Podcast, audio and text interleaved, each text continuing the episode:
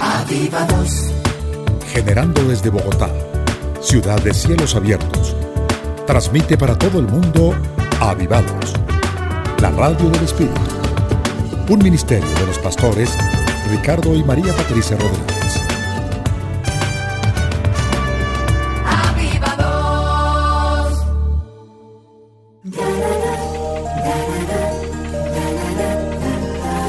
Café con Dios. Con la pastora María Patricia Rodríguez. Café con Dios.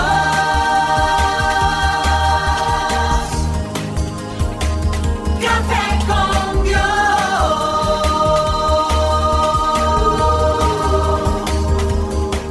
Comparte desde la sala de los pastores un café hablando de la verdad y revelación de la palabra de Dios. Un vivir diario de la Biblia en nuestros días, en compañía de la pastora María Patricia Rodríguez.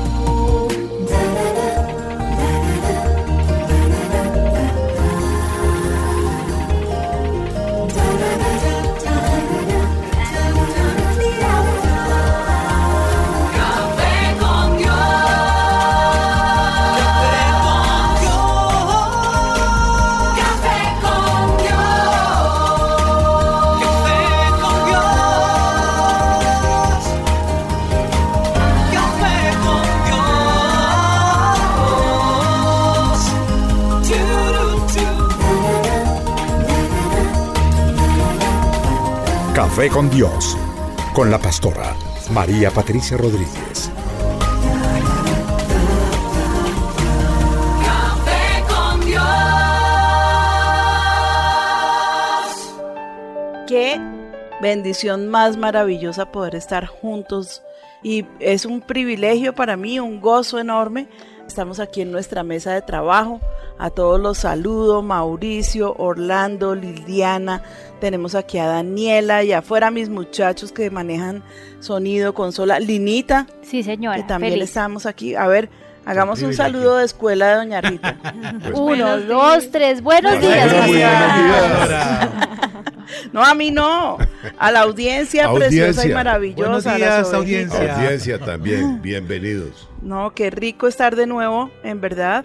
Yo quiero ya darle comienzo oficial a nuestro programa, invitando al Rey de Reyes. Bueno, y, para una ocasión tan importante como esta, pues yo quiero empezar adorando a mi Señor. Quiero empezar dándole la gloria. Quiero empezar diciéndole, Señor, te amo, te necesito.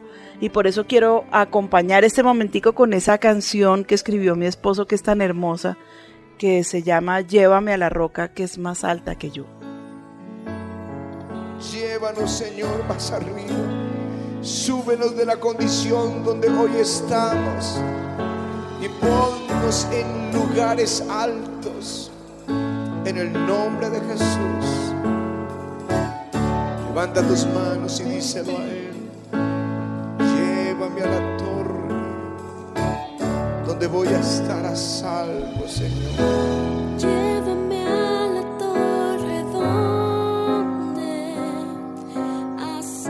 Mientras que va sonando la música, pues invítalo, invítalo a Él. Señor, yo te pido que tú nos acompañes en esta mañana poderosa, que tú nos regales de tu gloria para el 2017.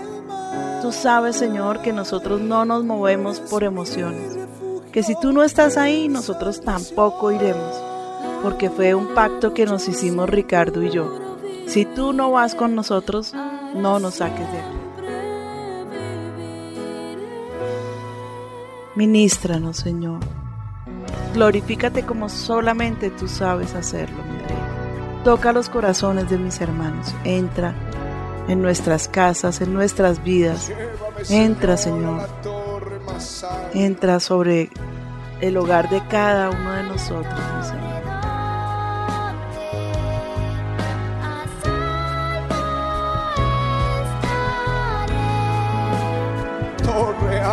Alta, Señor. Torre alta, Gracias, mi Señor. tocará el mar. Adora, levanta tus refugio, al cielo. Derrama tu corazón ahí donde estás. Deja que Él te toque.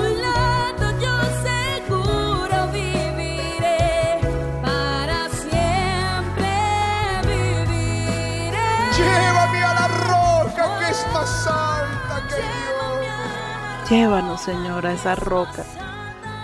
Llévanos a Jesús, a la roca de los siglos, donde podemos vivir seguros, Señor. Llévame a la roca. Llévame a la roca que es más alta que yo. Tú has sido mi Sido refugio. mi refugio. Toma esa promesa preciosa.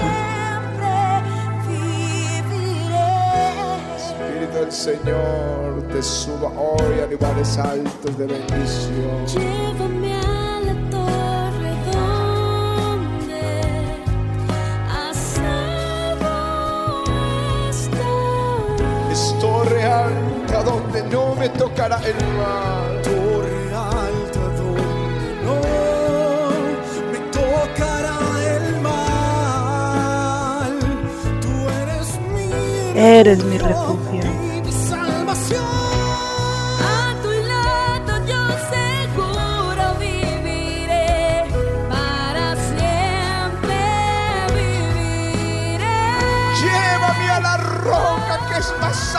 Tu lado. Levántanos. Levanta nuestra vista, Señor. Levanta nuestro espíritu, por favor, Señor.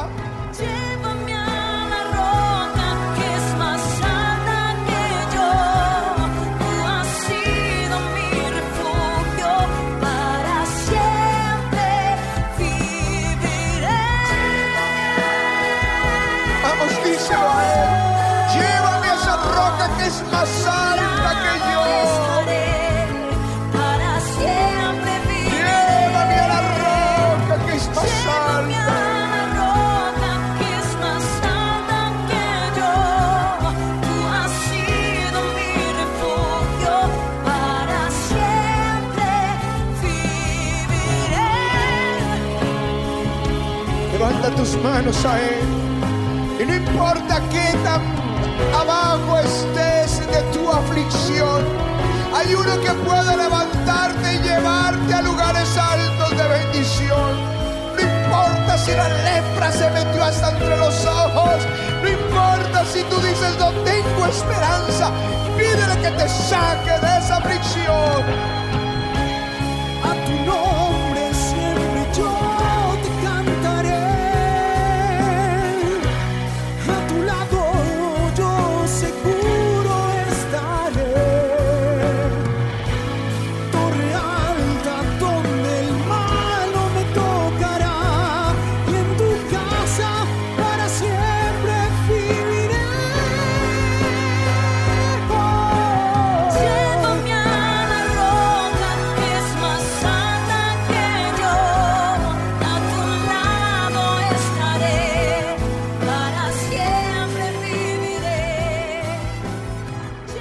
Aleluya. Es difícil, pero nos toca retomar.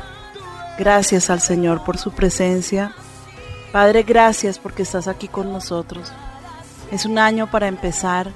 Y si tú no estás aquí, Señor, si no nos das ese aliento, si no nos llenas con tu espíritu, si no podemos tener eh, esa unción poderosa, pues este sería un programa más, un programa aburrido.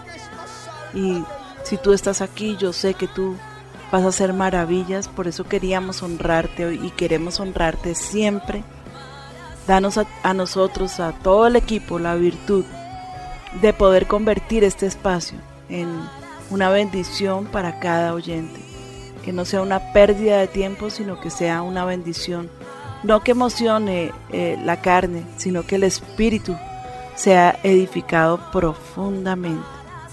Te damos la gloria, mi Señor, en el nombre de Jesús. Amén y amén. Amén. Amén. Bueno, Amén. ¿listos? Precioso. Estamos Amén. listos. Por eso en avivamiento, si el Espíritu Santo no está, si sintieron su presencia, por eso es que Sí. la requerimos como, mejor dicho, como oxígeno. Ahora sí, voy a invitarlos a que se, se preparen su cafecito y nos alistemos para emprender este nuevo viaje. Danielita, yo sé que esta mañana tenemos de la calle, del micrófono, Café con Dios callejero, impresiones y cosas que, que se tomaron, eh, pequeñas encuestas de, acerca de la pregunta que hicimos, ¿tú sabes cómo buscar a Dios? Entonces, pues les voy a dar oportunidad para que escuchemos lo que la gente dijo en la calle. Ah, pues entregándosele uno a Dios. Ir uno a, o sea, ¿cómo le, cómo le dijera? Eh, creyente. Eh, en la oración. En la oración y pues pidiéndole mucho. Eso es, esa es la única respuesta en la Biblia. Eh, pues orando, ¿no? Pues orando, yendo a la iglesia. Eh, la verdad sí, eh, en la Biblia, en la iglesia, orando, eh, pidiendo ah, por, eh, por el bienestar de los demás. En la Biblia, orando. Es la única forma. Rezando, no sé, de pronto orando. No, no sé la verdad. Sí, claro. Eh, pidiendo, eh, orándole, orándole y yendo a la iglesia. Esa sería como la forma más práctica y fácil. Sí, pues fácil, tú piensas y ya en él y ya. Creo que buscándolo no hay necesidad de ir a una iglesia a leer un libro para saber quién es él o eso. Es ni siquiera buscarlo, él está con nosotros. Creo que uno lo busca en el corazón. Dios es un espíritu viviente. Él es un poder sobrenatural y uno lo puede buscar en su corazón, aferrándose a Él, orando, teniendo una comunión con Él. Claramente también Dios dice que hay que congregarse. Eh, también uno puede ir a una iglesia para recibir más de Él, pero Dios está dentro de nosotros. Eh, pues por medio de la oración, por medio de los de las personas, de los prójimos, de las buenas obras, de la naturaleza, no sé, todo momento, ¿no? Sí, y mm, con el corazón. Pues llevándolo en el alma, en el corazón y haciendo buenas obras. Eh, ¿Cómo buscar a Dios? Pues en el corazón, en la mente, en las cre en los valores que uno tiene. Pues esa es la percepción que tengo de buscar a Dios. ¿Cómo buscar a Dios? No, Café con Dios.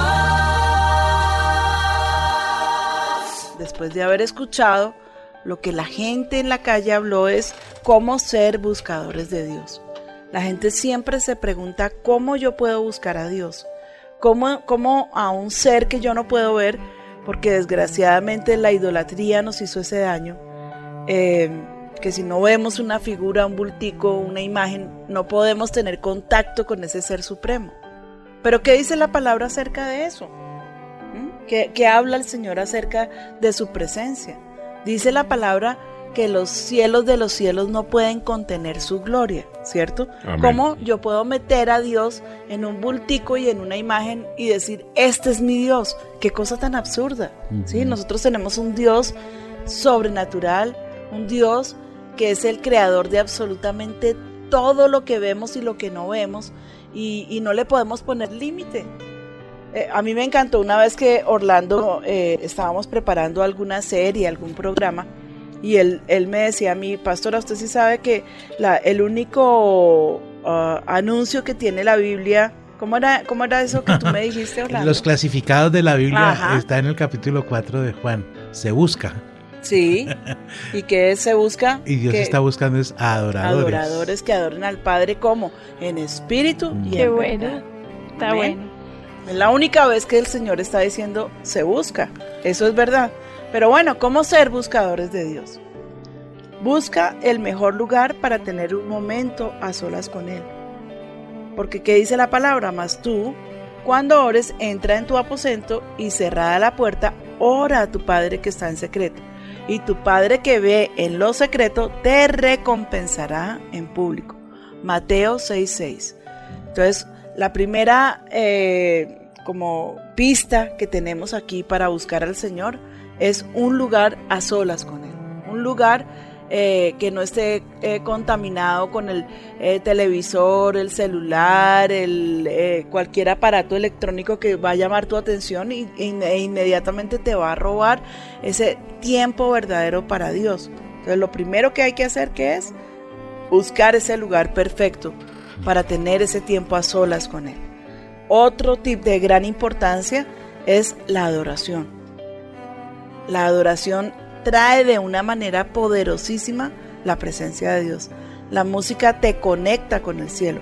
Puedes encontrar toda la música de avivamiento en Avivatub TV. Avivatub TV, allí está toda la música, la nueva, la vieja, toda la música. Entonces puedes buscarla en, en un teléfono inteligente El mío no es tan inteligente, pero ahí la encuentro. Entonces es, primero, buscar ese lugar y estar a solas y con tu puerta cerrada, ¿cierto? Sí. Eh, luego está la importancia de la adoración, esa música que te conecta con el cielo. Luego vamos a hablar de la oración. Habla con Dios, sé sincero con Él, da gracias por todo y abre tu corazón. Cuéntale absolutamente todo, como con tu mejor amigo. Siéntate allí, ponle una silla si quieres y cuéntale lo que se te ocurra, que Él está ahí. Él está atento a tu oración. Él, eso es orar. Orar no es una vana repetición de oraciones y de frases que eh, tú le dices todas bonitas y entonces tal vez estás arreglado para irte o arreglada para irte a la oficina, ya bañados, perfumados, bien vestidos, arregladísimos y de alguna manera también tú te pones como una máscara. ¿No? Ah, cierto que me toca estar con el jefe.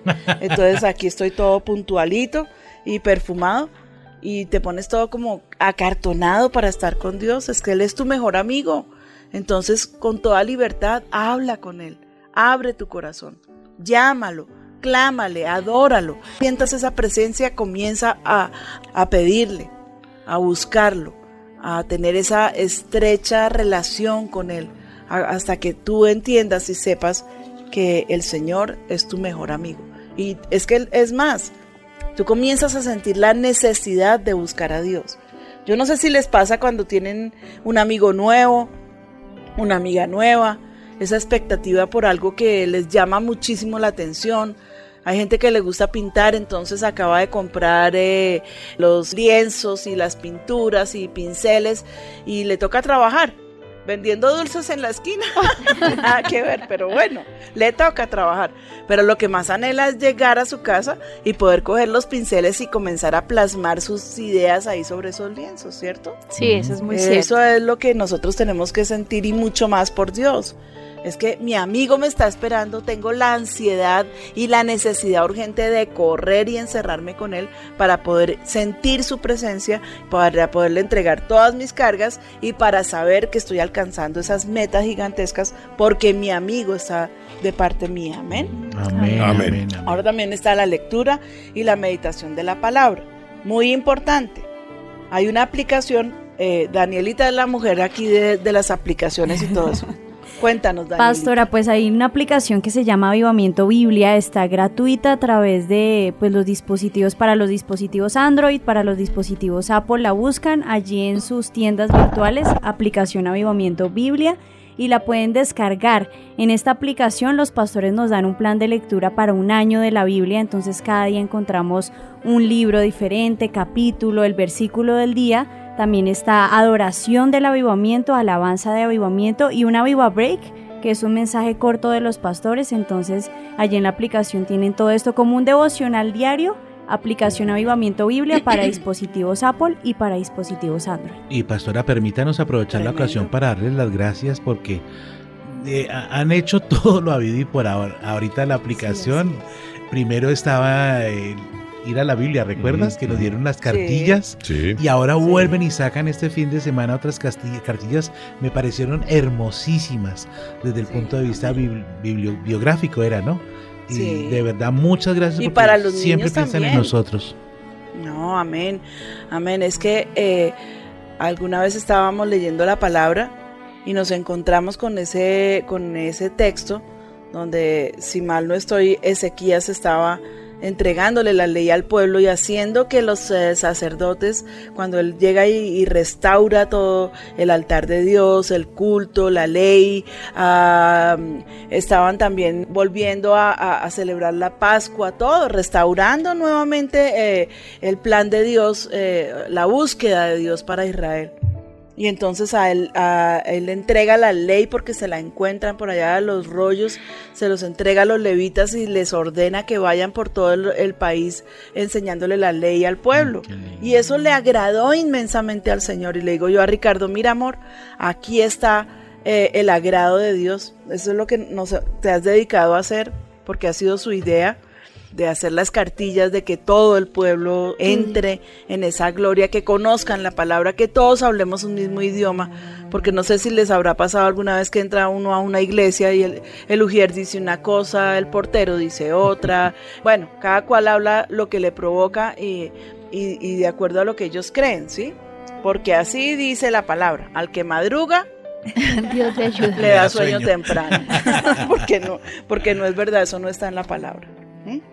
Entonces, sí, esa importancia y esa, esa, como les dijera yo, como esa, esa exaltación que, Dios, que Ricardo quiere hacer para que la iglesia aprenda la palabra de Dios, para que se vuelvan buscadores de su presencia. Por eso, pues el esfuerzo por darles todo tipo de herramientas. Ahora, me encanta la aplicación, pero a una persona que llevaba como 10 años con nosotros me habló de la aplicación y con eso hacía su devocional. Le dije, no sea sinvergüenza. A ver, ¿qué le pasa? Eso es para un bebé, para una persona recién nacida. Usted mínimo necesita una hora de estar con Dios. Una hora. ¿Cuánto dura el devocional que se hace ahí, eh, Danielita? Dura, pastora, 15 minutos aproximadamente. Muy bonito, Daniela. Sí. Con la adoración, ¿no? Incluida la adoración, pues. Por eso, imagínese un cristiano alimentado 15 minutos. No, no, eso no alcanza ni para un tetero de tres onzas. de verdad. A mí me dan eso de alimento y me pongo a llorar. Pues gracias, ¿no? Pero no, no se trata de, limitarte ahí, sino de buscar más profundamente. Pero pastor, ahí una buena pregunta. Eh, ¿Cuánto podría ser para un adulto que lleva mucho tiempo en la iglesia la lectura de la palabra? Pues mi amor, yo te voy a decir que yo pensaba que una persona eh, adulta en el Señor eh, con una hora tendría, y es muy buen tiempo. Pero pues tu papá y yo nos hemos dado cuenta que entre más uno se mete, más necesita y más necesita. Y a uno se le van tres y cuatro horas y sale uno como con hambre, como que bueno, pues estuvo chévere, pero, pero yo quería más, ¿sí? Entonces no es, no es que nos estemos ufanando. Tu papá, pues, eso sí, porque eh, él no ha despuntado el alba cuando ya está buscando al Señor. Sí, es verdad. Y se está toda, absolutamente toda la mañana. Bueno, sale, desayunamos. Y después del desayuno, que es cortico, ahora lo hacemos muy cortico, yo empiezo mi tiempo devocional, como dos horas después que él. Eh, pero no, se nos, se nos hace que es nada, que no, que el tiempo no alcanza para nada. Sí, pero por ejemplo, para una persona que ya lleva en el Señor, ¿cuántos capítulos tú le aconsejas a que lea? Tres, cuatro, Pues por lo cinco? menos tres, por lo menos tres capítulos diarios. Sí, porque la gente dice voy a leer un versículo y, y con eso me alimento oro y salgo. Eso es lo que tú dices, eso sí no es ni una once y media de tetero, pero el consejo podrían ser unos tres, cuatro versículos, eh, No, capítulos. unos tres capítulos, porque a veces está tan interesante que eso a mí me pasa, ¿no? Me lleva a que yo leo tres libros diferentes, cuatro, cinco libros diferentes, que fue la meta que nos pusimos, pero ahora como estamos estudiando, pues ya no nos alcanza el tiempo para todo eso, ¿no? Entonces tenemos, eh, yo por lo menos tengo tres libros diferentes que leo Antiguo Testamento, Nuevo Testamento, me fascinan los Salmo. proverbios.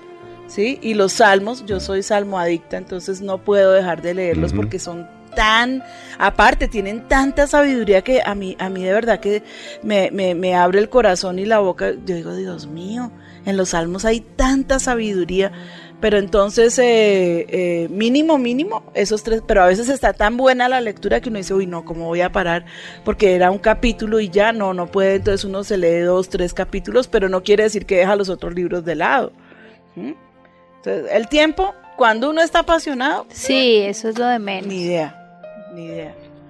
Pero cuando están así como. Sí, para darle una Si guía a están las comenzando, pues por lo menos dos capitulitos diarios. ¿Mm? Sí, Que por lo menos tengan algo del Antiguo Testamento y algo del Nuevo Testamento. Si ya están viejitos en el Señor, pues avanzar un poco más, ¿no? Pero bueno, eso es a gusto del consumidor. ¿Alguna vez ustedes nos daban el ejemplo del tiempo del noviazgo? Que la persona puede pasar dos, tres, cuatro horas en la casa de La el novio y la novia y llega a la casa y pone el teléfono. Claro, corra, amiguito, porque si no, no, no la quiere. Hay un coro que el Señor me regaló hace un tiempo. Me gusta muchísimo. Y pues este es como es un programa, eh, que hemos querido como resaltarlo en esa búsqueda de Dios, pues lo quiero dejar con ustedes. Se llama Que tus aguas permanezcan sobre mí. Se los voy a dejar un momentico y vamos a adorar con él y continuamos con nuestro programa.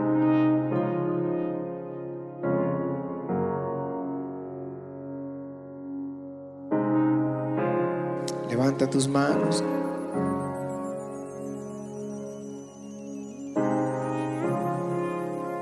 Gracias, Señor Jesús. Dile, Señor, háblame ahora, ministra, ministra en el nombre de Jesús.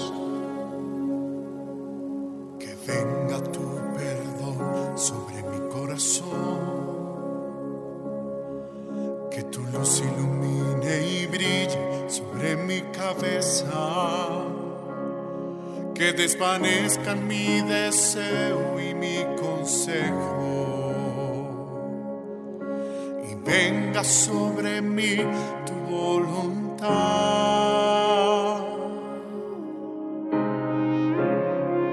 Vas a pedirlo al Señor.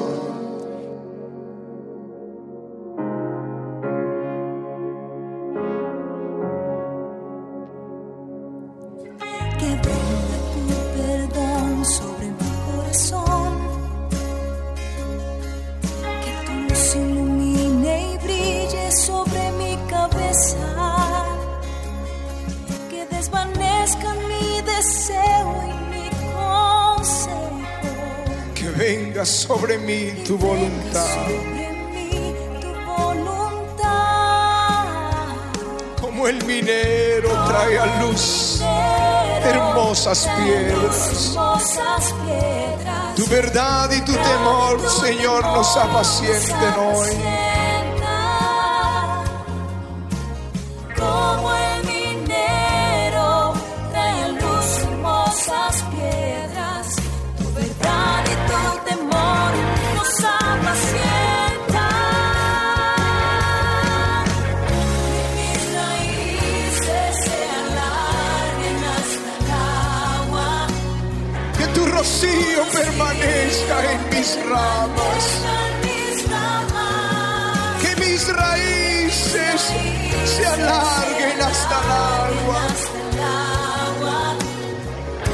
Rocío permanezca en mis ramas.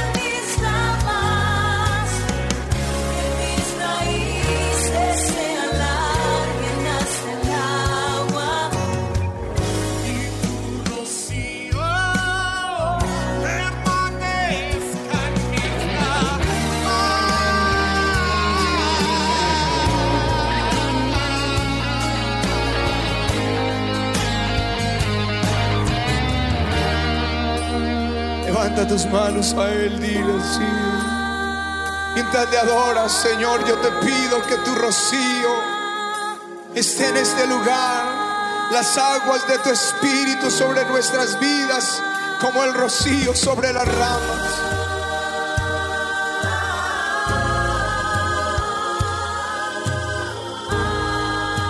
Vamos, levanta tu voz y empieza a pedir que venga a ser lluvia sobre ti. Lluvias de bendición, lluvias de tu presencia.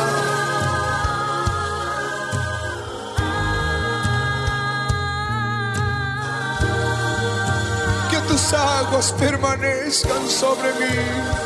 Que tus aguas permanezcan. Que tus aguas permanezcan.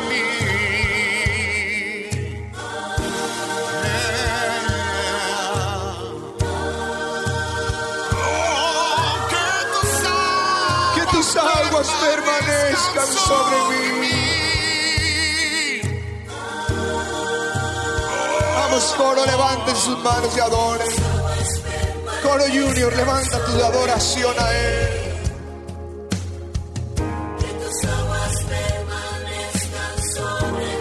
Que tus aguas permanezcan sobre mí. Que tus aguas permanezcan sobre mí. Te lo pido en el nombre de Jesús. Que tus aguas permanezcan sobre mí.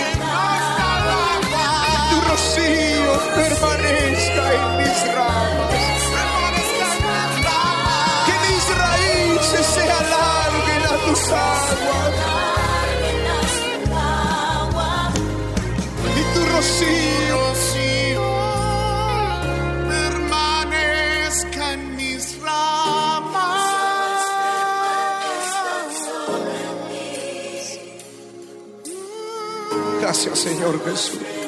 Es tu gloria sobre nosotros. Que tus aguas permanezcan sobre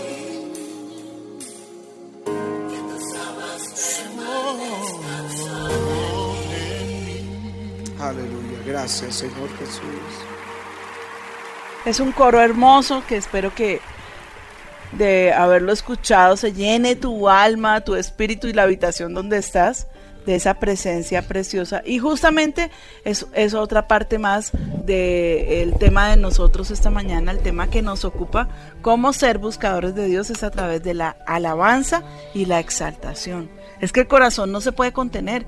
Es que tú levantas tu corazón y sientes que se te rompe y sientes el, que el pecho se te revienta y necesitas decirle muchas cosas a Dios y no se las quieres decir allá, sino como que quieres gritarlas y, y para que el Señor, eh, y bueno, más que el Señor, la gente escuche de esa pasión que nos, que nos llena y que nos embarga. Amén.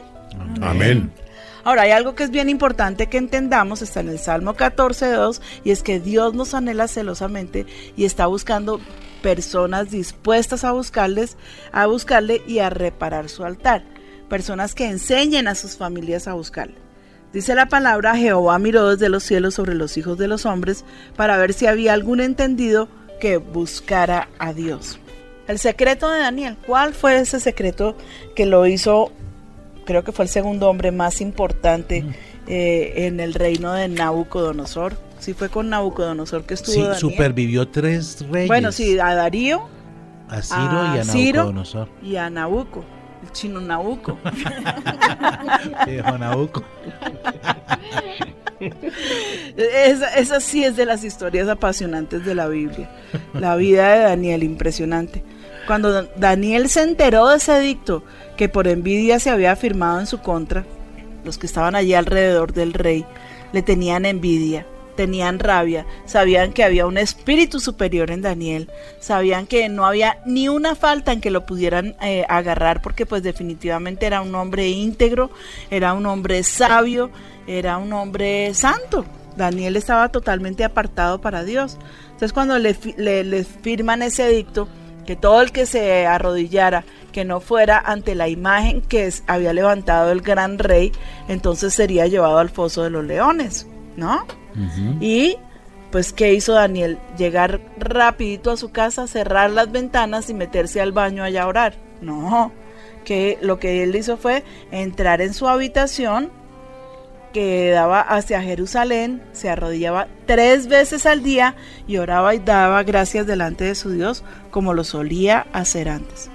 Él abría sus ventanas y cerraba las puertas. ¿Mm? Le- ah, ¿cómo, ¿Cómo sería de lindo que leyeras la vida de Daniel? Te va a instruir muchísimo y sobre todo esto, en esto, en la oración, en la pasión, en el querer a- absolutamente agradar a Dios en todas las cosas. ¿Mm? Entonces Daniel era consagrado a Dios, era lleno del Espíritu Santo y el lugar, en el lugar secreto se pasaba tres veces en el día. Puertas cerradas, ventanas abiertas. Amén. Amén. Mi pastora, de lo que su merced está hablando de Daniel, pues hay muchas cosas que me llaman la atención.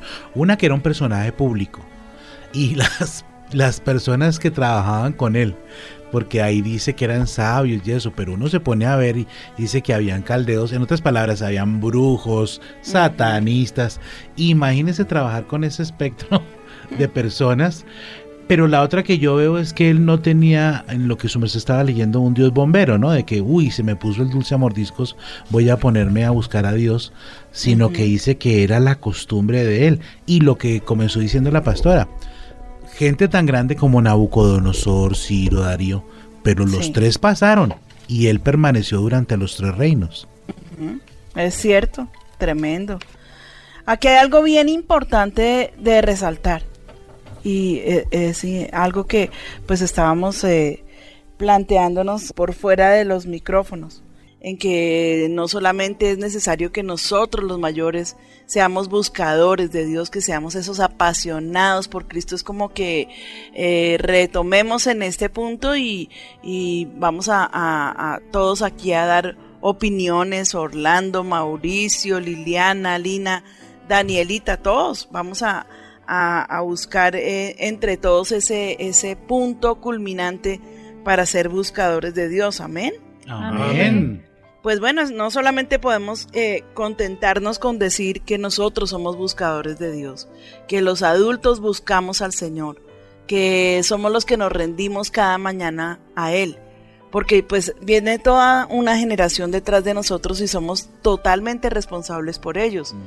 Los papás a veces piensan que con orar ellos por la mañana o por la tarde o hacerles una, un altarcito familiar como para niños y si ya son jóvenes los mandan a que se encierren en las habitaciones a hacer el devocional. Eh, y eso pues los más aplicados, ¿no? Eh, ya, eso es más que suficiente. No, nosotros tenemos la obligación de enseñarles a ellos cómo buscar a Dios, cómo buscar su presencia, cómo permanecer en su presencia, cómo traer eh, esa unción poderosa sobre sus vidas, cómo el Espíritu Santo de Dios puede cambiar todo a su alrededor para beneficio.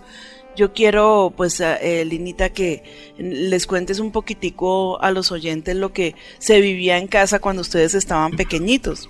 Sí, señora, eso eran tiempos maravillosos que yo creo que jamás vamos a olvidar. Ustedes, mi papá y tú nos sentaban alrededor de la cama, nos contaban las historias, eh, nos, eh, nos daban principios que hasta el día de hoy son inamovibles.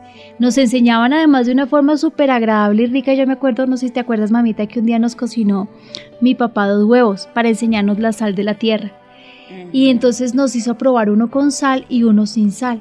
Y nos decían, ¿cuál sabe más rico? No, pues el huevo que tiene sal. Y así nos enseñaba todo. Una vez también nos, en- nos enseñaron las eh, plagas de Israel, las plagas de Egipto para sacar al pueblo de Israel.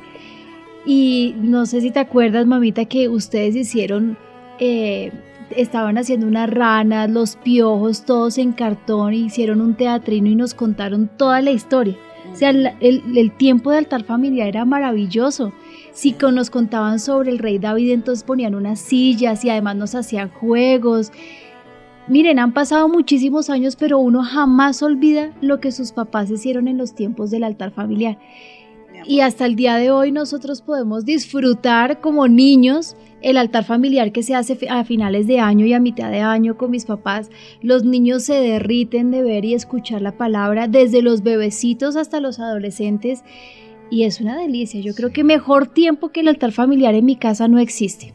Amén. Mi pastora, cuando ustedes cuentan esas anécdotas, como lo que está contando Ninita, hay muchas prédicas que toman más colorido, porque hubo una donde ustedes enseñaban, decían, ¿cuál es el altar familiar que la que la familia saca palomitas de maíz y todos se ponen contentos. Decía, es cuando va a jugar Colombia, preguntaban ustedes en la tarima, ¿no? En el altar. ¿Es cuando se van de paseo o es cuando tiene que ver con las cosas de Dios? Y esa vez me sentí tan reargüido porque, no, decía, ¿dónde tienen el corazón? ¿Qué es lo más importante? Entonces uno ve este contraste, este detrás de cámaras, detrás de, de micrófonos, como su merced decía, y entiende uno, a mí me ha dado mucha convicción cuando ustedes predican de qué le estamos enseñando a nuestros hijos y los estamos enseñando a ser hipócritas, hablo por mí. Y la otra cosa, cuando su merced comenzó hablando en el programa que habló de lo del arca en la, y el accidente con Pérez, USA, que dice que pereció ahí en USA, eh, uno dice, 20 años tuvieron el arca. Y la el- ignoraron. Sí, Y el no otro en tres meses. Y yo de verdad me siento confrontada. Tremendo y, y- y la verdad es nuestra entera responsabilidad. Apasionar a los niños para entrar en su presencia. Y no es el rato de que, ay, qué jartera, estaba aquí feliz viendo televisión y me toca ir allá a orar. Porque pues para ellos no es rico, para ellos no es fácil, ellos no tienen la costumbre. Depende de que nosotros les hagamos de, de- de su tiempo con Dios algo exquisito, eh, que los niños vayan en paz, no después de un regaño, no después de que eh, se les negaron 20 cosas eh, o que viene frustrado, que está cansado, que está aburrido. No, así él no se vaya a estar eh, una hora ni ponle que se esté 20 minutos en la presencia de Dios, pero que él se deleite, que tú mismo te encargues de tenerle un lugar adecuado para que él haga su devocional, porque ya no es el altar familiar, es su tiempo de devoción con Dios, ¿no? Y aquí sí voy a tomar la palabra, porque para Dios esto fue muy, muy importante. La mayoría de nosotros estamos familiarizados con la amistad que Dios tuvo con Abraham o, Abraham tuvo con Dios. Y cómo Dios decide contarle absolutamente todo a su amigo. Él mismo decía, como yo no le voy a contar a Abraham, mi amigo, lo que yo voy a hacer, que voy a destruir a Sodoma, que voy a hacer esto, que voy a hacer aquello. Tremendo, ¿a ustedes no les parece que cuando uno se sienta a mirar en este pasaje, uno dice, oiga, tremendo que el Señor lo tuviera uno en cuenta y le dijera, venga, yo no voy a hacer esto sin contarle a mi amiga Patty, ¿sí? Que- amigo, no, amigo. tremendo, tremendo. Demasiada comunión, demasiada cercanía, demasiada confianza. El hacedor hablando con su obra y entregándole, eh, eh, o sea, como ese voto de amor y de confianza, decirle, no voy a dar un paso sin que tú lo, lo sepas y lo conozcas. Eso es un grado de amistad que, mejor dicho, wow. ¿Mm? Sí, tremendo. Entonces encontramos en el capítulo 18 del libro de Génesis que dice, y dijo Jehová, encubriré yo a Abraham lo que voy a hacer, habiendo de ser Abraham una nación grande y fuerte, habiendo de ser benditas en él todas las naciones de la tierra, porque yo sé, y quiero que escuches esto porque esto es con especial énfasis, yo sé que mandará a sus hijos y a su casa después de sí, que guarden el camino de Jehová, haciendo justicia y juicio, para que hagan venir Jehová sobre Abraham lo que está hablado acerca de él. Dios tenía la certeza de que Abraham iba a continuar esa enseñanza en su descendencia, en Isaac, en Jacob, porque él estuvo presente en la vida de su nieto, de su bisnieto, de, de muchos de su generación. Bueno, no digo muchos porque ya estaba viejito, pero igual el Señor le dio larga vida a Abraham. Y Dios sabía que él pondría en el corazón de su descendencia la ley de Dios, el mandato de Dios, el deseo y la ordenanza de Dios. ¿No les parece que era tal la amistad de Dios con Abraham que sabía a ciencia cierta que su siervo Abraham, que su amigo Abraham iba a continuar con el legado? Sí, tremendo. O sea, para, mejor dicho, más bien yo me hago la, la pregunta de esta manera. Es necesario que para que Dios pueda confiar en nosotros una gigantesca obra, tenga la certeza de que seremos capaces de pasárselo a nuestras próximas generaciones. Tremendo, ¿no? Sí. Tremendo. ¿Seremos capaces de, de dejarle ese legado a nuestros hijos y nietos? ¿Mm? Entonces por eso fue que también el Señor supo que podía tener ese grado de cercanía y, y estrechar tanto la amistad con Abraham, porque sabía que Abraham pondría esas mismas palabras en sus generaciones. Este pasaje llevó a Abraham a otro nivel delante de Dios, porque yo sé que no se conformó con su amistad personal con Dios, sino que llevó a toda su generación a que tuviera esa amistad con el Señor. Estábamos hablando de un texto, Linita, tú estabas citando un texto en el Éxodo. En Deuteronomio 6. Ah, perdón. Dice, estos son los mandamientos, preceptos y normas que el Señor tu Dios mandó, que yo te enseñara para que los pongas en práctica en la tierra de la que vas a tomar posesión, para que durante toda tu vida tú y tus hijos y tus nietos honren al Señor tu Dios, cumpliendo todos los preceptos y mandamientos que te doy, y para que disfrutes de larga vida. Amén. Eso es tremendo. Porque es que, ah, lo, el, el- el que estaba yo citando eh, a Ezequías es porque cuando vienen los reyes a mirar toda, todo el bien que le- se le había hecho en el país y todas sus riquezas, entonces él les muestra todo, todo su tesoro, todo el, el- el- las cosas grandes que Dios había hecho y no le, no le faltó nada. ¿Y qué pasó con Ezequías? Viene el profeta, le acusa el pecado, él lo reconoce, el profeta le dice, por tanto, vendrán eh, de estas naciones y saquearán tu casa y no quedará nada. Todo lo que les mostraste se lo van a llevar. Eh, y esto ocurrirá en los días de tus hijos. Y él dijo, bueno, menos mal que no es en mis días, es en los días de mis hijos. Palabras más, palabras menos. Pero yo digo terrible no asegurarse uno de dejarle a sus hijos una herencia bendita, una herencia preciosa Y yo sí digo verdaderamente que así no hubiéramos podido contribuir para que los hijos tuvieran su casa, su carro, sus comodidades, pero con que tengan la fe, uno sabe y se puede morir en paz que todo lo van a tener. No la fe de, de, de, de, vez en cuando, no esa fe que ilumina el camino cuando, cuando ya vas para el hueco, no, una fe constante, una fe perseverante, una, un, un amor por Dios y un temor de Dios que será capaz con el tiempo y en el futuro de sacarlos de sus problemas porque van a conocer no al Dios de su papá y de su mamá, sino a su Dios personal. Es el tesoro más grande eh, y considero que es el único tesoro que podemos dejarle a nuestros hijos. amén. Sí, amén, sí, no podemos ser tan irresponsables de pensar, pues rico, yo ya estoy bendecido y que, que quede atrás que arríe. ¿m? que es un dicho muy colombiano. Sí, muy Sí. paisa. Sí, muy paisa. Entonces, eh, pues el, el ejemplo que está puesto aquí me parece que es de suma importancia. Amén. Amén. Hay un testimonio que yo quiero traer a colación esta mañana. Estaba Ricardo ahí en su, en, en su estudio personal y vino y me contó este testimonio ayer o antier y me pareció tremendo para el tema que estamos eh, tratando. Es acerca de un señor, de un, el hijo de un gran predicador inglés. Su hijo se llamaba Anthony Flew. Al final escribe su último libro que se llama Hay un Dios al final de su vida. Este fue el más grande activo del siglo XX, reconocido por, por ser un ateo total y absoluto. Anthony Flew no quería creer en Dios. No es que, eh, no es que eh, a veces sí, no, él decía yo no quiero creer en Dios, no quiero. Hijo de un gran predicador, en su niñez y en su juventud acompañó a su papá a, a grandes eh, cruzadas y a grandes em, eh, Campañas. campañas y evangelizaba y predicaba. Era un hombre tremendo, eh, el papá de, de Anthony. Pero él al final recibió un doctorado en filosofía. eh, cuando tenía 81 años, tuvo que rendirse ante la evidencia de los hechos, dice, la, dice su biografía, porque acaba eh, reconociendo que hay Dios, ¿sí?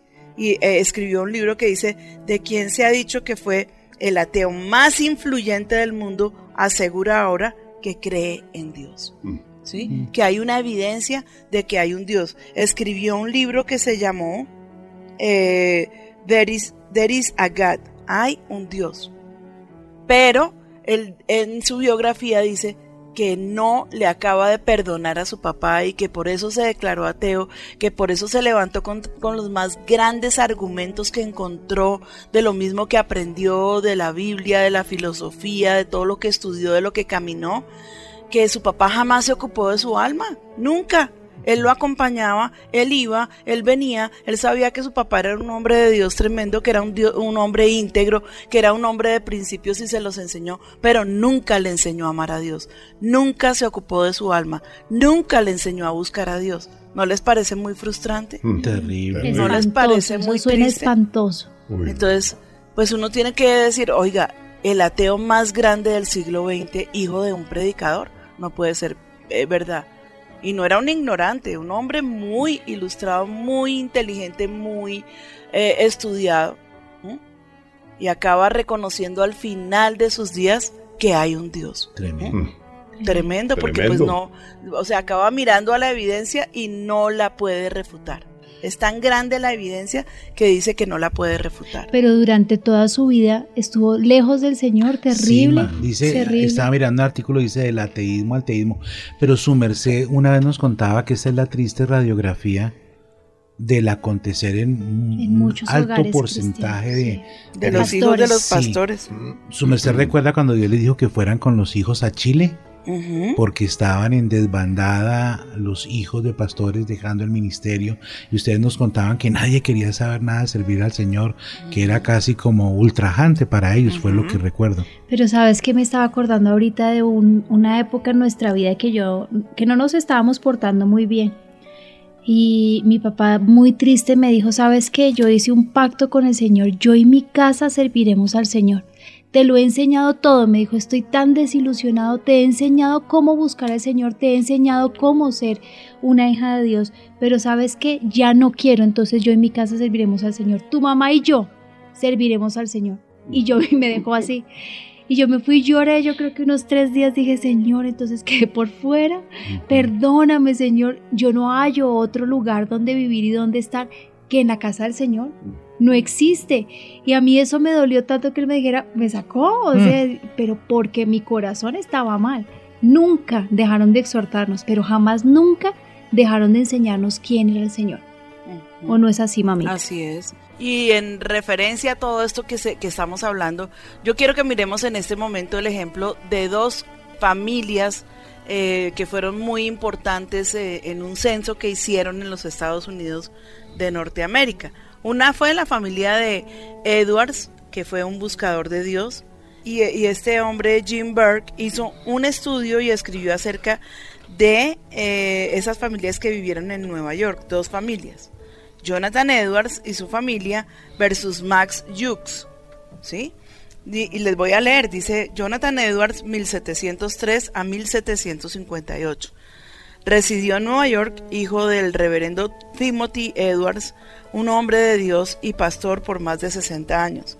Se casó con Sarah Pierre Pont, una joven cristiana muy comprometida con Dios. De este matrimonio se estudiaron 729 descendientes para este análisis. Escuchen esto, por favor. 300 de ellos se convirtieron en predicadores del Evangelio. 65 llegaron a ser profesores de las universidades. 13 fueron presidentes de universidades. 60 fueron escritores de libros. Tres fueron congresistas y uno llegó a ser vice- vicepresidente de los Estados Unidos. No hay duda de que Dios bendijo a esta familia por ser buscadores y por ser temerosos de Dios. Y la familia de Max Hughes, por su parte Max Hughes, quien era un ladrón, no, cre- no era creyente, se casa con una joven de un estilo de vida similar a él y de ellos se estudiaron en esta investigación 1023 descendientes, de los cuales 300 murieron prematuramente. 100 fueron enviados a prisión con condena de más de 13 años. 190 se convirtieron en prostitutas y 100 fueron alcohólicos. Esta descendencia le costó a los Estados Unidos más de 6 millones de dólares para cuidar a su familia.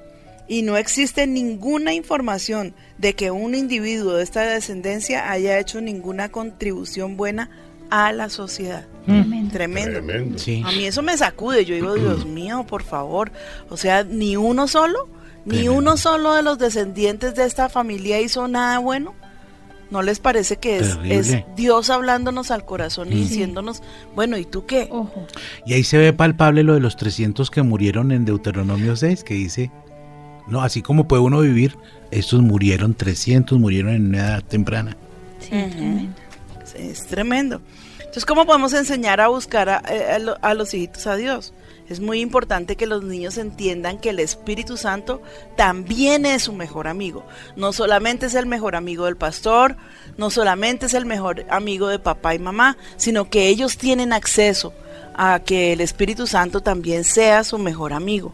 A mí me, me emociona mucho cuando los nietecitos vienen por ahí y le dicen a uno, uy, el Señor me dijo que Él quiere ser mi amigo. Y uno dice, los niños lo están buscando. Ellos ya están sintiendo esa necesidad. Y no es un eslogan de la familia, pues porque obviamente papá es un, es un rebuscador de la palabra, de su presencia, de, mejor dicho, yo pienso que amor grande que tiene Ricardo en su corazón es por el Espíritu Santo, por el Señor, por su presencia, es apasionado por todo eso. Pero ya las próximas generaciones están buscándolo. Yo me acuerdo una vez que vino Juan Pablo, nuestro hijo, y llorando, atacado, le dijo, pa, tengo que contarte una cosa. Y, y le dijo Ricardo, ¿qué pasó, hijo? Y le dijo, papi, es que estaba en mi devocional y el Espíritu Santo me dijo que él también quería ser mi amigo.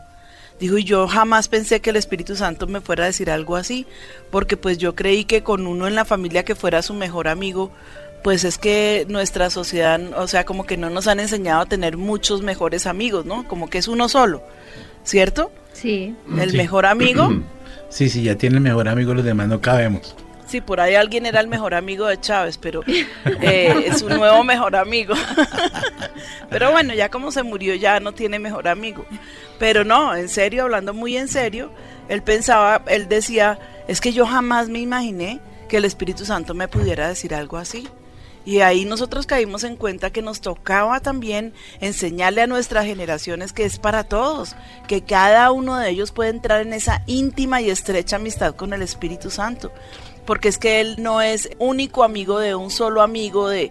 No, no es posesión de nadie, Él es para todos. Él quiere esa comunión, Él está buscando ese tipo de, de personas en las que Él pueda reposar y hacer esa amistad y hacer ese descanso en, en- en- esa persona que se dispone totalmente para Él. Entonces yo pienso, ¿será que eh, sí estamos enseñando a nuestros hijos a entender que el Espíritu Santo puede ser su mejor amigo? A mí de verdad que me asusta cuando oye uno a los papás contando con, con, con tanta gracia que sus niñitos tienen amigos imaginarios, ¿sí? Yo digo, ¿y ellos no saben con qué están jugando? Cuando vino una señora una vez y me contó que su niña tenía un amigo imaginario, le dije, ¿tú sabes que está jugando con demonios? Y ella lo veía y el, el, el, el amigo imaginario la hacía llorar porque la ofendía, porque se le escondía, porque había días que lo veía y había días que no. Le dije, ¿sabes con qué está jugando tu niña? Con un demonio. Y ella llegó, ella vivía en Cali, y llegó y la ministró y echó fuera ese espíritu. Y bueno, eh, pasaron los meses, y- pero ella no le puso ah, como esa atención espiritual a la niña, un seguimiento. Y como a los cuatro o seis o cinco meses llegó la niña y le dijo, mami, estoy feliz porque ya no es uno, ahora son siete amigos los que tengo. Y a mí se me paró el pelo y yo dije, terrible, ¿viste cómo se cumplió ahí la palabra? Cuando el espíritu es echado afuera, que dice que, que si llega y encuentra la casa barridita y lista, dice que viene con siete peores que él. Le dije, ¿tú caíste en cuenta de eso? No, pastora, terrible, ¿y ahora qué hago? Le dije, pues vuélvelos a reprender y llena la vida de la niña con el Espíritu Santo, con su palabra, cuida de su alma, porque seguramente que Dios tiene un propósito enorme con ella y no te has dado cuenta. Y Satanás lo sabe, porque Satanás lo sabe. Él sabe quién va a ser su enemigo más grande y comienza a atacarlo desde que están ahí chiquiticos. ¿m? Entonces, ¿cuál es el mejor amigo de tu hijo? Eh, ¿O está jugando con amigos imaginarios? ¿m? Esa es una pregunta para que le dejo ahí a los padres a ver si, si nos pellizcamos y comenzamos a fortalecer la vida espiritual de nuestros hijos. La comunión con el Espíritu Santo es indispensable para sus vidas, es, un, es su futuro, es poder ser guiados por Él. No hay ninguna posibilidad de que nuestros hijos se vayan a perder si tienen la guía y la llenura del Espíritu Santo. Eso yo creo que debe ser la prioridad para nosotros en este día. Comenzar a, a- a- a- buscar eh, cómo llenar la vida de nuestros hijos espiritualmente. Yo tengo, yo estoy aquí eh, rodeada de personas que manejan niños, que sobre todo pues hablo por el caso de Lina. No sé si has tenido, eh, tienes algún tipo de, de testimonio, de experiencia que quieras compartir. Pues mientras tú hablabas y hablando del ejemplo de mi papá, me, me acuerdo de un, de un chiquito que venía y la mamá es que este niño no quiera buscar a Dios, es que este niño no diezma, este niño es un grosero, es un rebelde. Y el niño me miraba con una tristeza, entonces yo le pedí el favor a la mamá que saliera, le dije, ¿qué es lo que pasa? Y dice, ¿yo cómo lo voy a hacer si mi mamá jamás trae los diezmos? Y ella me dice que yo vaya y ore mientras ella ve la novela, pero tampoco ella hace nunca el devocional. Y a mí eso me impactó mucho porque definitivamente que nuestros niños busquen al Señor depende de un ejemplo. Si ellos no tienen un ejemplo, no lo van a hacer. Por muy buenos, muy buenas motivaciones que tenga el papá, si ellos no lo ven, ellos no lo van a repetir. Así es. Bueno, ¿y qué podemos tener en cuenta? Pues hay que crear en ellos un hábito. Todos los días debemos llevar a nuestros hijos a buscar al Señor. ¿Cada cuánto? Todos los días. Tener una libreta o un cuaderno que en el que tu hijo pueda escribir eh, ese seguimiento eh, de lo que aprendió, las palabras que Dios le habló, eh, las citas bíblicas que está leyendo, porque a veces pues los mandamos a leer y ellos son tan pequeñitos y tan inexpertos. Una vez me encontré a uno de mis nietos leyendo a Ezequiel y yo dije, y el niño tenía como siete años, yo dije, no, Me decía, pues es que me cuesta mucho trabajo entenderlo, tita. Le dije, mi amor, claro, es que ese no es un libro para ti. Entonces me lo llevé al Nuevo Testamento y le dije, léete el Nuevo Testamento, mi amor, que todas las palabras de Jesús siempre las vas a entender. Son mucho más sencillas. Y léete los salmos y lee proverbios que te van a dar sabiduría. Y hay historias dentro del Antiguo Testamento que son muy importantes, pero no como, por ejemplo, soltarle a un niño de siete años el libro de Daniel. ¿no? Que es súper interesante, pero la primera parte, pero cuando ya él está hablando de los tiempos finales, pues no, porque es una confusión que el niño no va a entender. Entonces, como que puedas tener una guía sobre y, un cuidado sobre inclusive lo que los niños están leyendo en la palabra para que no se confundan. ¿De qué le sirve a un niño de 6, 7 años leer el Apocalipsis? Excepto algunas palabras, algunas frases que les van a calar. Es un libro que es muy complejo para un niño, inclusive para un adolescente, ¿sí? Lo pueden leer, leer que no es que se van a volver locos, pero no van a entenderlo. Entonces hagámosle fácil la vida.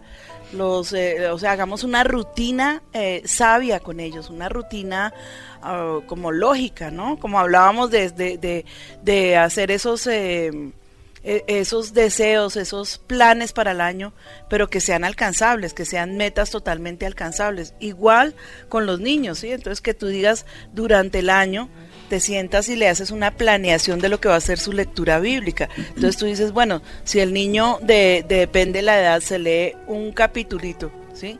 O se lee medio capítulo, por eso te digo de acuerdo a su edad, pues quiere decir que en tanto tiempo se va a leer el Evangelio de Mateo y de pronto el de Juan.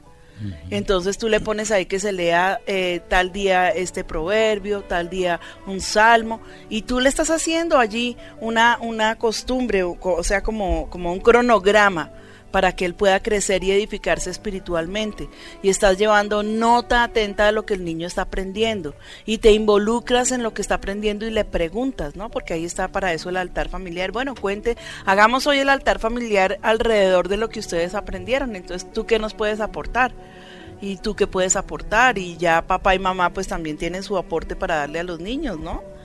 Pero me parece que sin guía es muy difícil que los niños se puedan fortalecer espiritualmente, que tengan también adoración, que se apasionen por adorar al Señor, que es lo más grande que les va a pasar. Un adorador difícilmente, no digo que jamás porque los he visto caer, difícilmente se apartará de Dios. Porque cuando tú lo adoras el corazón se abre, hay una intimidad como de pronto la que puede haber entre el hombre y la mujer y pues en esto no quiero que empiecen allá los buscapalabras, ay, lo que la pastora dijo, qué horror. Bueno, no importa que piensen lo que quieran y que digan lo que quieran, pero estoy diciendo que es, se abre el corazón a un grado de intimidad con Dios que uno siente que se hace uno con Él, ¿sí? Y es tanta la, la, la, exaltación que sale de tu corazón que unos, hay momentos en que siente que se muere de amor por él, como que se le para el corazón, como que uno dice, Dios mío, Dios mío, ¿cómo será estar en tu presencia? ¿Cómo será cuando te veamos cara a cara? ¡Wow! Mm. Tremendo. ¿eh? Mm. Tremendo. Entonces, pero por favor, involucrémonos en la educación de nuestros hijos, tanto como cuando llegan del colegio, muestre a ver qué tareas tiene, muestre cómo le ayudo, en qué está flojo, venga, yo le, le repaso este, eh, este logro que lo tiene como medio perdido, la, y la fe cuanto más, ¿no? Y de acuerdo a sus edades, que hagamos como ese, ese, ese esa vigía, como esa, ¿cómo se podría llamar? Esa rutina diaria de oración para nuestros hijitos de acuerdo a sus edades. Tiene que ser de acuerdo a sus edades. Amén. Sí, sí. Amén. Muy práctico. Sabes que es importante que los papás sepan que los niños deben, los papás deben acompañar a los niños en los primeros devocionales claro. para que le enseñen cómo se lee la palabra, cuál es el capítulo, cuál es el versículo, cómo se adora al Señor. Primero empezamos adorando al Señor, cuéntale que, eh, lo que tú tienes en tu corazón, exáltalo, pero es que el niño no sabe todo eso, Nada. sino que tiene que aprenderlo de la mano del papá. Uh -huh. Cuando ya tiene alrededor de los 7, 8 añitos, que ya sale, sabe leer, porque los niños saben, aprenden a leer entre los 7 y 8 años, uh -huh. entonces ya puedes leer medio capítulo y todas las preguntas que tengas, vienes y me las dices a mí y yo te explico, porque a veces no es fácil el lenguaje de la Biblia. Pero uh -huh. también hay muchas Biblias para niños. Muy lindas que se, ellos pueden leer o que uno les puede contar. Les enseña a orar. Yo le digo siempre a, a Tequi, de- dale gracias al Señor, mándale besitos a Jesús. ¿Dónde está Jesús? El Señor fue el que lo creó todo. Ese es el devocional de Ezequiel, no es más. Pero es Leerle que Tequi tiene dos años. dos ¿no? añitos. Es enseñarle a orar que tiene que amar al Señor, ¿Se leer un, Señor? un pedacito de la palabra, contarle la historia y yo lo pongo luego a, a- a- a escuchar música y luego lo pongo a que baile con la música, que dance y eso es todo el devocional. Pero un niño no lo sabe hacer si uno no lo acompaña en su lugar secreto. Y, y esa es una característica que de verdad yo veo en los hijos de ustedes, de todos mis, mis sobrinos, ese amor que tienen por el Señor. Realmente uno ve, ellos sienten ese amor y, y- y lo expresan, ¿no? De verdad. Así sea Tequi que tiene dos añitos, todos lo expresan ese, ese amor por el Señor. Y ahí es donde yo digo lo que ha trascendido esa educación y esa enseñanza de los pastores a sus hijos y de sus hijos a sus hijos. Amén. ¿Y Es hasta cuándo? Mira que me- nos contaba Álvaro y Dubi que acompañaron en su devocional, haciéndole, no en el devocional en la intimidad con el Señor, pero sí preguntando qué leyó, qué está estudiando y qué entendió hasta, los, hasta que salió del colegio. Entonces es Sí. estar siempre encima de ellos. Incluso yo- lo veo, si me permite decirlo, pastora, yo que estuve ahorita visitando a, a mis hijos en Buenos Aires, a Jorge Enrique con sus hijos, ellos todas las noches, todas las noches hacen el devocional con sus hijos y los hijos participan y los hijos le hacen, le, le- le- le hacen preguntas con respecto al pasaje que se está leyendo. Es que, es que la trascendencia que tiene, la importancia que tiene, la enseñanza que ustedes nos han dado a nosotros, uno ve que ha trascendido hacia los hijos y ya hacia las otras generaciones. Así tiene que ser. Por eso fue que el Señor dijo de Abraham, yo sé que Él va a poner con integridad esas palabras en, la, en el corazón de sus hijos y en el de los hijos de sus hijos. Porque si es que no es generacional, entonces la fe, como pasa en Europa, un día se va a acabar la línea. ¿Sí? Un día ya no va a haber quien crea sobre la tierra.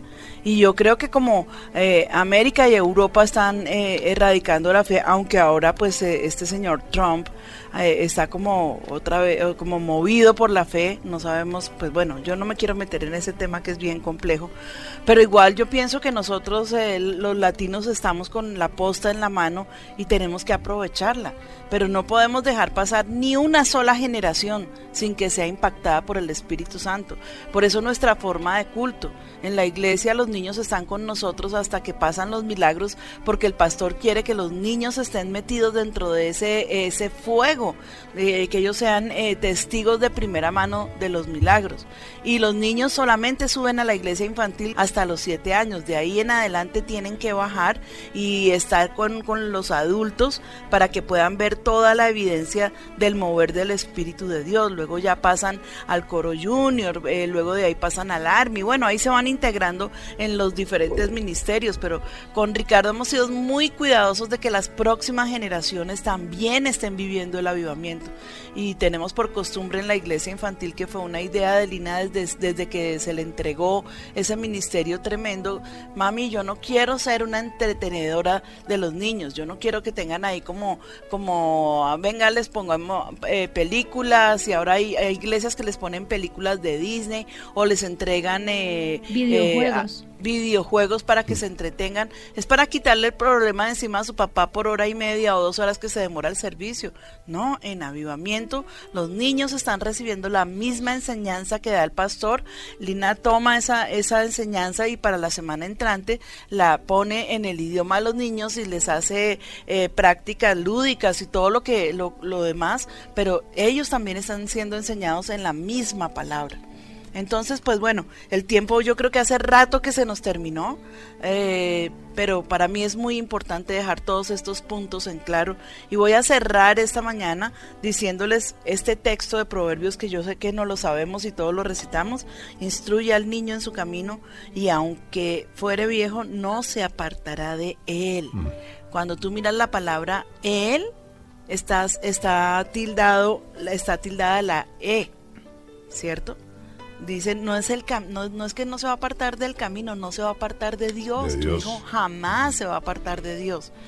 Tu hijo jamás se va a apartar de ese camino, ese camino precioso. Yo he oído multitud, pero cantidades de testimonios de niños, de jóvenes que se apartaron, que tomaron una vida ah, de drogadicción, de, de maldad, pero que allá en el fondo de su corazón se acordaban de la iglesia infantil, cómo les enseñaban, cómo eh, se oraba por ellos, de sus papás cuando les enseñaban. Pero, ¿sabes qué? Una gran mayoría se vuelven nuevamente al camino porque no pueden vivir, ya no saben vivir sin Dios. Entonces, pues quiero dejar este tema de ser buscadores de su presencia, no solamente los adultos, enseñémosle a nuestros niños, porque para las más grandes conquistas del año 2017 necesitas al Espíritu Santo de Dios estando lado a lado contigo. Amén. Amén. Bueno, y creo que se nos acabó el tiempo, pero me goza. Este es un programa que me goza haber hecho. Eh, empezamos hablando acerca de esos grandes propósitos para el 2017. Empezamos hablando de, que íbamos a ir tras esas eh, grandes, las más grandes conquistas. Y pues vuelvo a repetírtelo para cerrar. No puedes ir a la, a la más grande conquista solo, porque no vas a lograr nada pero como el énfasis que ha dado el Espíritu Santo de Dios a través de nuestro pastor es buscarlo desesperadamente, pues entonces yo por eso quise añadir al programa esa búsqueda de parte nuestra, esa búsqueda de parte de nuestros hijitos y si tienes nietos, involúcralos en la misma búsqueda. Y que el Señor nos ayude y que esas tres generaciones que estoy nombrando se, se, se extiendan por cada generación que van haciendo hasta que el Señor venga a recogernos. La tierra no tiene esperanza si nosotros los cristianos no nos manifestamos, si no oramos, si no clamamos. Nuestra oración es la que detiene tanta maldad. Nuestro clamor al Espíritu Santo, Él está aquí sobre la tierra todavía. Gracias al Señor por eso. Pero tenemos que ser muy conscientes de que el tiempo se acorta. Los tiempos finales están tocando ya sus últimas trompetas. De manera que, por favor, tomémoslo muy en serio. Y yo quiero cerrar sencillamente pues no eh, que se queden nostálgicos sino felices. Les amamos enormemente. Espero que este sea el año de sus más grandes conquistas. Quiero escuchar en la iglesia esos preciosos testimonios de lo que Dios ya comenzó a hacer porque no es que él va a comenzar sino que él ya comenzó a soltar esas bendiciones y vamos a orar, Padre, gracias por esta oportunidad preciosa. Yo te ruego que tú vengas sobre la iglesia, sobre los oyentes, sobre cada uno de nosotros, Señor, y que traigas tu paz, que traigas esa confrontación, Señor. Confróntanos a, hablarle a nuestros hijos de ti, a enseñarlos en tu palabra. Si somos unos buscadores mediocres, también confróntanos, Señor. Hay gente que se para en la mitad de la calle cuando viene la tragedia a gritar, ¿y dónde está Dios? La pregunta es, ¿dónde lo tienes guardado? ¿Cuál es el lugar que le damos a Dios? Perdónanos, Señor, por la indiferencia, por la ignorancia y magnifícate en medio de nosotros. Yo te ruego que tu unción y ese fluir glorioso vaya, Señor, desde eh, esta señal por toda la tierra hasta donde tú lo permitas, trayendo bendición. En el nombre de Cristo Jesús, gracias te damos. Amén y amén. Y nos veremos en nuestro próximo Café con Dios. El Señor les continúe bendiciendo. Para mayor información acerca del ministerio de los pastores Ricardo y María Patricia Rodríguez, visítanos en www.avivamiento.com